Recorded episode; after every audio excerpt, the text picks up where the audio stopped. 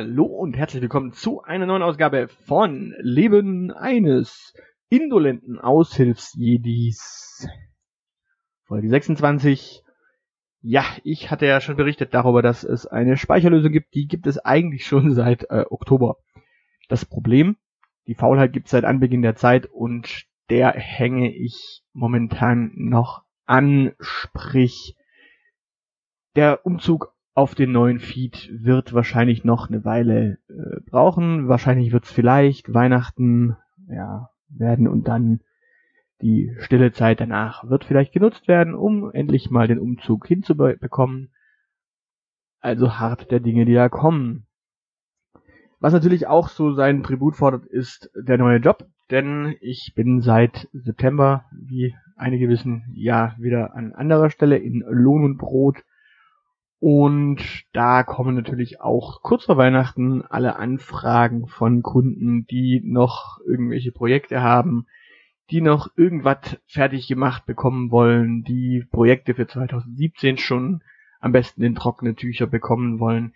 Dementsprechend auch das fordert seinen Tribut, da ist nicht so arg viel Zeit und Muße, so ein Umzug und vor allem viele Podcasts zu machen, die Elite kriegen wir ja gerade gut hin, aber ansonsten ist halt einfach alles so ein bisschen, ja, zeitintensiv ansonsten. Und dementsprechend, der Umzug wird schon noch kommen, aber man muss mal abwarten. Ja, äh, was ich erzählen kann, ist, dass jetzt so in der Zeit vor Weihnachten scheinbar tatsächlich so langsam die Nerven bei den Leuten blank liegen.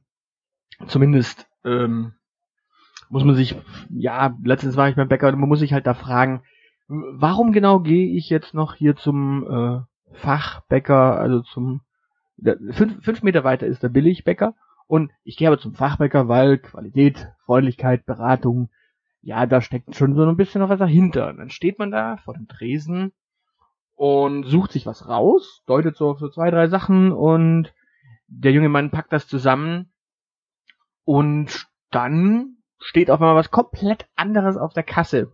Ähm, man weist ihn darauf hin, dass auf dem Schild, äh, dass da steht, ein komplett anderer Preis ist.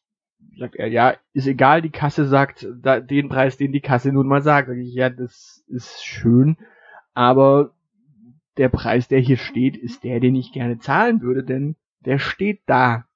Dann nimmt er das Schild raus, guckt drauf und sagt, ja, ist ja mir egal, die Kasse sagt äh, XY. Jetzt kann man natürlich sagen, okay, gut, dann zahlt man den Preis. Manchmal sind es ja nur ein paar Cent, die den Unterschied ausmachen. Aber da geht's um ein Prinzip. Wenn ich da hingehe und der Mensch fängt dann noch an, mit mir eine Diskussion zu führen über Preise, die da halt offensichtlich stehen, dann frage ich mich, wo ist da dann die Kundenfreundlichkeit? Ich meine, klar, das Service Wüste Deutschland Bashing, ja, ja, kann man natürlich äh, immer ablassen. Das ist in der Tat gar nicht so schlimm, wie man immer denkt, aber gerade wenn der Billigbäcker fünf Meter weiter ist, die nächste Filiale tatsächlich äh, nur ein Katzensprung entfernt ist, dann muss man sich doch fragen, warum macht diese Fachkraft, die da hinterm Tresen steht, genau das, was sie tut, nämlich Kundenunfreundlichkeit an den Tag legen.